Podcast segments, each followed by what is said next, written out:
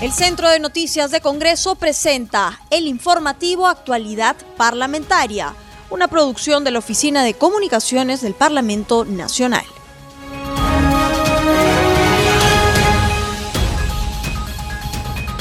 ¿Cómo están amigos? Bienvenidos al programa Actualidad Parlamentaria, una producción de CNC Radio del Congreso. Este programa se transmite en las regiones de Amazonas, Radio Reina de la Selva, en Ayacucho, Radio AM Vida, en Cajamarca, Radio WN, en Huánuco, Radio Chalon Plus, en Junín, Radio Superlatina, en La Libertad, Radio San Juan. Los saluda Rómulo Vargas y los acompañaré en esta jornada informativa. Nos atiende el congresista Felipe Castillo, integrante de las comisiones de salud, COVID-19 y vicepresidente de la Comisión Multipartidaria Vacuna Gay. Congresista Castillo, gracias por la entrevista. Rómulo, ahí pues eh, comunicándome para poder eh, llegar con la información a todo el país respecto a lo que se tiene en el Congreso y sobre todo lo de ayer, que es... Así es, congresista. Hubo, el pleno donde tuvimos eh, como invitados a, los altos funcionarios del Estado, a la Premier, al ministro de Salud y al canciller, ¿no? ¿Satisfizo las declaraciones de, de la Premier Bermúdez y de sus ministros?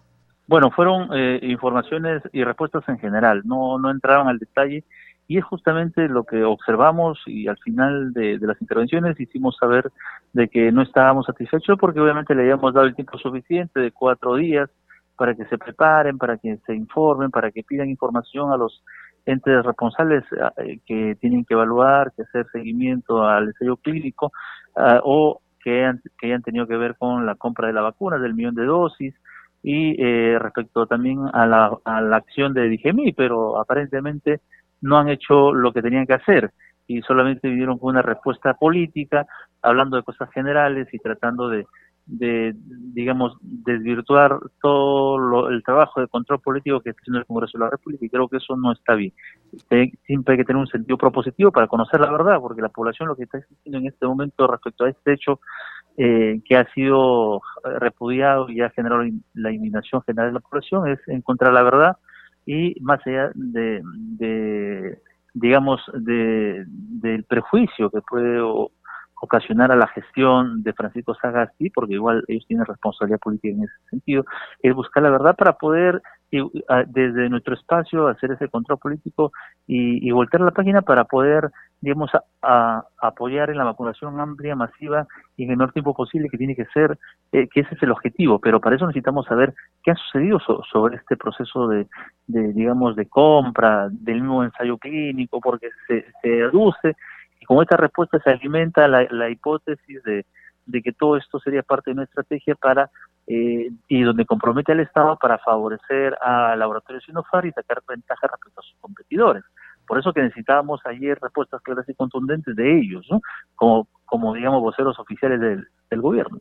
Congresista Castillo, ¿y cree usted que estamos haciendo una buena compra en torno a, las vacunas que se vienen trayendo ya al Perú? Porque hay malestar al interior del país, todavía no se vacuna como debe ser a los adultos mayores.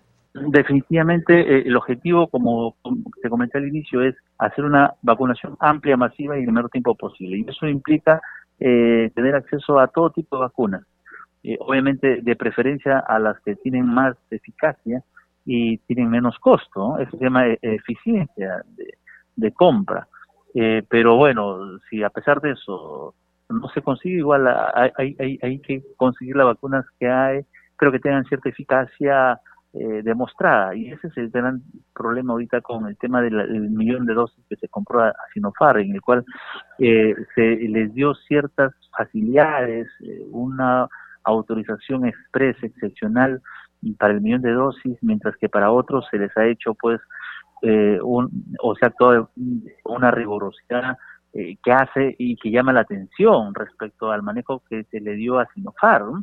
Es más, Pfizer, que ya tenía un precontrato en agosto del año pasado, eh, se disolvió ese contrato aduciendo una serie de hechos y que era, digamos, una de los laboratorios que ya habían avanzado bastante en, sus estudios fase 3 y que tenían disponibilidad en ese momento. Entonces, eh, allí ahí está la discordancia entre el discurso que maneja el Ejecutivo, el Ministro de Salud, que lo que se debe primar en esto de la compra es la disponibilidad. Y, y, y si hablamos de, eso, pues llama mucho la atención que se haya disuelto un, un precontrato con Pfizer y por eso que al final y, se haya preferido Sinopharm que todavía en este momento, a estas alturas, todavía no, no tiene estudios definitivos en fase 3 publicados en revistas internacionales que permitan dejar, eh, digamos, la metodología, los resultados, la discusión y ser evaluados por pares internacionales para que le den validez al, al, estudio y a su eficacia, que es todo lo contrario con Pfizer, que ya tiene estudios publicados en fase 3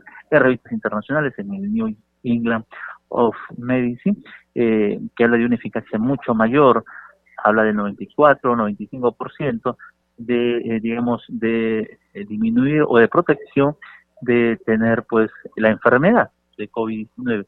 Entonces, eso, e, eso es lo que nos llamó la atención, que se ha sido muy complacientes y se ha actuado de forma express respecto a Sinopharm y se ha sido más riguroso con otros laboratorios. Eh, y, eso es justamente lo que queríamos que nos aclaren, sobre todo la actuación de los funcionarios que tenían que ver con esto, como dije mí, como Instituto Nacional de Salud, y, y, lo último, de por qué se permitió el ingreso de un de 1.200 dosis de vacunas sin registro sanitario por parte de la Cancillería y del MINSA, eh, y que al final terminaron pues en la Embajada China. ¿no? Eso es un ingreso irregular que tampoco nos han explicado cómo se dio, quién va a asumir esa responsabilidad, porque definitivamente fue un ingreso irregular y que llama mucho la atención y que merece una investigación. Congresista Castillo, sé que no puede adelantar opinión todavía en torno al trabajo que viene realizando la Comisión Multipartidaria. ¿Qué avance nos podría brindar? Bueno, respecto a la Comisión Investigadora Multipartidaria, como comprenderás, como comisión investigadora es eh, tiene una acción reservada eh, y lo que sí hemos pedido al, Pleno es ampliación de eh, el tiempo de, investigación y también ampliar las facultades de investigación porque no solamente aparentemente pasaría por un favorecimiento de una vacunación anticipada de funcionarios, sino que podría ser parte de una estrategia mucho mayor de un favorecimiento al laboratorio Sinopharm, que esa es la hipótesis que se está manejando. Entonces, para eso necesitamos ampliar las facultades, no solamente el plazo de investigación, sino las facultades de investigación esperemos que el día de hoy pues el Pleno nos dé el apoyo para poder seguir investigando y sobre todo conocer la verdad, qué es lo que quiere la población y que de este hecho que ha indignado a la población en general. ¿no? Congresista Castillo, y en torno al tema de los gobiernos regionales y municipalidades que vienen solicitando al gobierno interceder para que ellos también puedan adquirir las vacunas en otros países, ¿cree usted que esto se dé? Yo he sido claro de un inicio. Yo estoy convencido que el Estado tiene que proveer todos los, instrumentos, todas las posibilidades a todos los actores para poder traer la vacuna de forma masiva y, vacunar en el menor tiempo posible a nuestra población. Si eso pasa por autorizar, darle facilidades a los gobiernos regionales, a los entes privados para que también adquieran, almacenen, distribuyan la vacuna, yo creo que está bien. Yo creo y, y, yo apoyo eso. Es más yo presenté un proyecto en ese sentido. Más allá de que de lo que dice el Estado en este momento o el ejecutivo de que los estados o los laboratorios digamos eh, negocian en este momento solamente con los estados con los gobiernos nacionales eh, pero eso tampoco es tan cierto porque justamente hay notas diplomáticas de la embajada rusa en el sentido que si el Estado peruano autoriza eh, a los gobiernos eh, regionales y a los entes privados, digamos, negociar la vacuna Sputnik 5, ellos no tendrían, digamos, ni un impedimento. Entonces, eh, hay cosas contradictorias y además, el día de hoy ha salido una noticia eh, que Alemania estaría dando, digamos, la autorización a los entes privados para poder también adquirir vacunas para sus trabajadores. Entonces, ya se está abriendo la, el mercado y creo que debemos empezar para poder, digamos, estar en, la fila de espera y no actuar recién cuando ya eh, la cosa esté establecida a nivel mundial y al final el tiempo va a ser mayor eh, para adquirir digamos las vacunas en la dosis que realmente necesitamos. Tenemos que adelantarnos y creo que ahora proveyendo todos los instrumentos legales, todas las facilidades a los gobiernos regionales y a los entes privados, podemos podemos eh, digamos tener mejores posibilidades de tener en un menor tiempo posible el acceso a una dosis mayor de vacunas, que es lo que realmente quiere la población, sobre todo para proteger a nuestra población más vulnerable y volver a la nueva normalidad que genere la reactivación económica en nuestro país. Así es, congresista Castillo, ojalá que sea así como usted muy bien indica. Muchísimas gracias. A ustedes, muchas gracias. Congreso en redes. Ahora damos paso a nuestro segmento Congreso en redes. En la línea telefónica estamos con nuestra colega de la multiplataforma del Centro de Noticias del Congreso, Estefanía Osorio, para que nos cuente las actividades de los congresistas en las redes sociales. Adelante, Estefanía, te escuchamos. Gracias Rómulo por el pase y así es, empezamos con un nuevo segmento de Congreso en redes. Sin antes mencionarles un caluroso saludo a todos nuestros oyentes de todas las provincias del país que nos están escuchando a esta hora. Y empezamos con la presidenta del Congreso, Mirta Vázquez, quien resaltó en su cuenta de Twitter la aprobación en primera votación sobre la reforma constitucional que reconoce como derecho fundamental el acceso a Internet por la falta de conectividad que limita el acceso a derechos como la educación, trabajo y profundiza desigualdades en plena pandemia. Por su parte, la congresista Tania Rodas de Alianza para el Progreso señaló en su cuenta de Twitter la ampliación hasta el 2021 del otorgamiento de bachillerato automático a todos los estudiantes que culminaron su plan de estudios en universidades públicas y privadas ante la COVID-19. Es una muy buena noticia. ¿eh? Mientras que el legislador Daniel Uceda de FREPAP dio a conocer en su cuenta de Twitter que un día como hoy falleció el arequipeño Mariano Melgar, gran poeta y revolucionario independentista peruano, conocido como el precursor del romanticismo literario en América. Seguimos con Congreso en redes y vamos con el parlamentario Luis Dioses de Somos Perú, quien confirmó en su cuenta de Twitter que el pleno educativo ya tiene fecha. Indicó que la mesa directiva del Congreso de la República y la Junta de Portavoces se reunieron y agendaron que será para el próximo 19 de marzo el pleno educativo.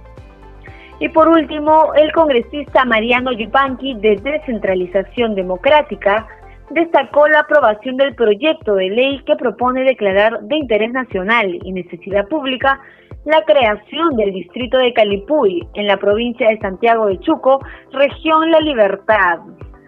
Bueno amigos, hasta aquí llegamos con Congreso en redes sin antes mencionarles que no se olviden de seguirnos en nuestras redes sociales. Estamos en Facebook, en Instagram y en Twitter. Nos encuentran como Congreso Perú. Adelante contigo, Rómulo, y será hasta la próxima semana. Gracias, eh, Estefanía. Nos reencontramos la próxima semana. Un abrazo. Continuamos con el programa y nos atiende la llamada telefónica el congresista José Luis Ancalle, integrante de la Subcomisión de Acusaciones Constitucionales y miembro de la Comisión de Fiscalización. Congresista Ancalle, muchas gracias por acceder a la entrevista con CNC Radio. ¿Qué tal? ¿Cómo está Rómulo? Gracias siempre por la oportunidad. A usted, congresista. Congresista, sorprendido por las declaraciones de los medios de comunicación donde dan cuenta que la ex canciller Astete fue vacunada con la autorización del presidente Sagasti? Bueno, en realidad sí, y también por el tema en que estos documentos han tenido que eh, haber llegado a la subcomisión o al, y luego al delegado de la investigación que se realiza con respecto a esta acusación constitucional, ¿no? no sé cuál de las partes haya más bien puesto a consideración de la opinión pública, pero se está siguiendo el procedimiento. Eh, el descargo ya se ha remitido a la subcomisión, lo que corresponde ahora es ya una vez culminado el plazo que se ha dispuesto al delegado para invitar a una audiencia a los involucrados de esta acusación y donde se va a tomar en consideración la pertinencia de las declaraciones y los documentos que se presenten como medios probatorios. Congresista Ancalle, ¿y cómo entender que el gobierno, mediante un comunicado publicado en las redes sociales, enfatiza que existen versiones que aseguran que la inmunización de la ex canciller contra la COVID-19 fue consentido por el presidente Sagaste. Debido a ello, emitieron este pronunciamiento, pero ahí ellos desmienten la versión de la ex canciller entenderá que por la titularidad que yo tengo en esta subcomisión eh, no podría adelantar quizás una opinión favorable o desfavorable, pero eso sí va a ponerse a consideración eh, en el informe que se nos va a presentar y donde ahí recién nosotros vamos a tener acceso a todo de lo que se haya presentado como descargo, como declaración en el informe que presente el eh, congresista delegado. Y ahí yo creo que también ya merecería un análisis de la que ahora me preguntas respecto a las opiniones de otros funcionarios que están siendo involucrados eh, en estos hechos. Congresista en calle, y en ese sentido se plantea invitar a, a la ex ministra Pilar Macetti, asimismo a la ex canciller Astete, a la comisión que usted integra? Ellos eh, tienen que asistir sí o sí porque están dentro de la acusación constitucional. Eh, en este tema, lo de Macetti no te puedo ah, indicar con certeza, no, tengo el documento, pero Astete sí, sí, de todas maneras, ella está inmiscuida en esta acusación y va a tener que ser invitada para la audiencia que se tiene que hacer de manera reservada en la subcomisión. ¿Y ya tendrían fecha para hacer esta invitación respectiva? Yo creo, a ver, este, hoy estamos viernes, la prox es luego que nos presente el informe, el informe de parte de la de la comisión y donde ya se remita la invitación para la audiencia que reitero a través de nuestro reglamento eh, nos indica que debe de ser llevada por de manera reservada congresista en calle, ¿y cabe la posibilidad que también pueda invitarse al presidente Sagasti a la comisión? Eso se tiene que evaluar luego del informe. Si se está inmiscuyendo a otros funcionarios, entonces se inicia otros procedimientos respecto al, al sustento que presenten el descargo las personas que son denunciadas para hacer lo que nos corresponda ¿no? y lo que estamos facultados. El tema de los procedimientos parlamentarios, enmarcándose siempre en nuestro reglamento. Congresista en calle, ¿y qué nos podría decir sobre el caso del magistrado Sergio Iván Noguera Ramos en su calidad de ex miembro del Consejo Nacional de la Magistratura por la presunta comisión de los delitos de organización criminal y cohecho pasivo específico tipificados en los artículos 317 y 395 del Código Penal respectivamente? Sí, ha sido aprobada, ha sido aprobada y se da la acusación respecto a cada miembro que se está llevando a votación de los seis consejeros del Consejo Nacional de la Magistratura. Congresista Ancalle, y en torno al caso del congresista Alarcón Tejada.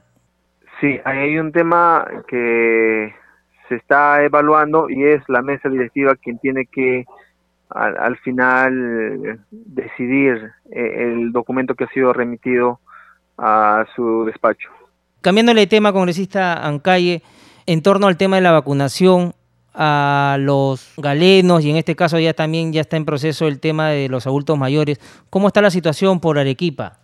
Hemos eh, nosotros constatado de que se está cumpliendo con las vacunas a los médicos, enfermeros quienes están en primera línea, incluso en varias provincias que, en nuestra visita de semana de representación hemos, eh, eh reitero, constatado. Eh, lo que más bien sería importante que esta disposición de parte del Ejecutivo no sea limitado solamente con un laboratorio, sino todos aquellos que puedan eh, disponer siempre cumpliendo los requisitos para que la población en un corto plazo ya pueda estar eh, con las defensas protegido a través de la vacuna y poder evitar el contagio eh, a uno mismo y a, la propia familia, ¿no? Congresista, y en ese sentido, el tema de las camas UCI, el oxígeno, ¿ya se está normalizando o todavía hay ciertos problemas? Ha habido algunos eh, incidentes, eh, algunos días previos a, esta conversación, pero eh, al parecer hay todavía una sostenibilidad por el cumplimiento también me parece de los ciudadanos, ¿no? Yo veo aquí en Arequipa que muchos pobladores están cumpliendo estrictamente el distanciamiento, el uso del tapaboca, o sea, ya hay un cuidado de manera especial. Eso va a ser fundamental para que vaya disminuyendo la cantidad de contagiados y no se requiera, ¿no? Pero de todas maneras, siempre hubo la necesidad de, camas y de plantas de oxígeno. Esperemos que ahora más bien con ese fortalecimiento que poco a poco se está dando, eh, pueda ser permanente y ya tengamos una mejora en el sistema de salud, pero todavía es deficiente el tema del personal. Se necesita contratar a más personal especializado. Congresista, le cambio de tema. Ayer se aprobó por insistencia la ley que fija las tasas de interés máximas y mínimas para operaciones de créditos bancarios. ¿Cree usted que esto sea observado nuevamente por el Ejecutivo? Esperemos de que no sea esa la, la postura puesto que hemos tenido proyectos de ley que han sido impulsados por eh, necesidad, puesto que la población reclamaba el abuso que cometen algunas grandes empresas, hubo acaparamiento y especulación, ha sido observada. Hubo el tema de la disposición que debería de tener el Ejecutivo para el sistema nacional de pensiones y aliviar en lo mínimo un tanto de disposición de los aportes de enganche, pero igual, de igual forma ha sido cuestionado, incluso se ha realizado un procedimiento de inconstitucionalidad. En este caso, esperemos que no sea esa la actitud, sino que deba de primar eh, la medida excepcional por la situación en la que nos encontramos. Un estado de emergencia, emergencia en salubridad y se necesitan medidas excepcionales para corresponder a la mayoría de peruanos y peruanas que está pasando por momentos difíciles. Congresista en calle, pero el tope a las tasas de interés no es el único que se propone en el texto aprobado el día de ayer. ¿Qué más se plantea esta ley, congresista? En el tema de, de la usura, también está el, el costo de mantenimiento de las tarjetas, que ha sido otro perjuicio que nosotros hemos identificado a raíz de eh, no solamente muchos reclamos de parte de los usuarios y consumidores, sino que también eh, en alguna oportunidad quien no ha tenido el uso de eh, estos dispositivos, mecanismos que utilizan las entidades financieras que más bien han causado perjuicio, han incluso promovido endeudamientos a las personas y eso ha tenido como rechazo de parte de la población en vista de que tiene que ser el Ejecutivo que pueda poner límites y, ahora con esta aprobación creo que se va a dar la disposición de que el Banco Central de Reserva más bien permita eh, poner los topes máximos y no se pueda estar eh, cometiendo estos a pesar de que esos facultades ya eran de ellos, pero miren, tenemos que impulsar leyes tras leyes, tras otras normas, para que se pueda dar cumplimiento a estas limitaciones, a este marco de, respeto que deben tener las grandes empresas también para con sus usuarios. Congresista Ancalle, y en torno al tema de la reactivación económica, ¿cree usted que el domingo ya se reaperture nuevamente el levantamiento de la cuarentena para que ya la gente vuelva a hacer sus labores normales? Claro está con los protocolos respectivos. Bueno, al parecer eh, la actitud que está teniendo la ciudadanía es de mucho cuidado. Acá yo eh, en este momento me encuentro en la ciudad de Arequipa y creo que ya no va a ser necesario el confinamiento, ya no va a ser necesario el tema de la cuarentena, aparte de que va a ser muy importante que esa reactivación vaya acompañado de la permisión de que miles de peruanos eh, puedan buscar los mecanismos para tener ingresos económicos. Eh, más bien está también en manos de los especialistas que si hay un, eh, un contagio ya un tanto alarmante, entonces también se debe tomar acciones que sean necesarias. Pero yo apuesto por lo primero, que, que la población esté respetando el distanciamiento, esté utilizando el tapaboca y eso debe de evitar y debe ser una acción fundamental para ya no necesita cama sucia o no haya la necesidad de ir a un establecimiento médico. Congresista Ancalle, muchísimas gracias por haber estado con nosotros en el programa. Ya estaremos en comunicación más adelante con usted. Muy amable. Gracias, Rómulo, eh, y gracias por la oportunidad. Ya no hay tiempo para más, no sin antes recordarles que nuestro programa se transmite en las regiones de Apurímac, Radio Estación Solar 103.3, en Cusco, Urubamba, Huaynapicchu 101.7 FM, en La Libertad Trujillo, Radio San Juan, en Lima Metropolitana, Radio Eco, en Puno, Radio 24 Horas, Noticias. Conmigo será hasta la próxima.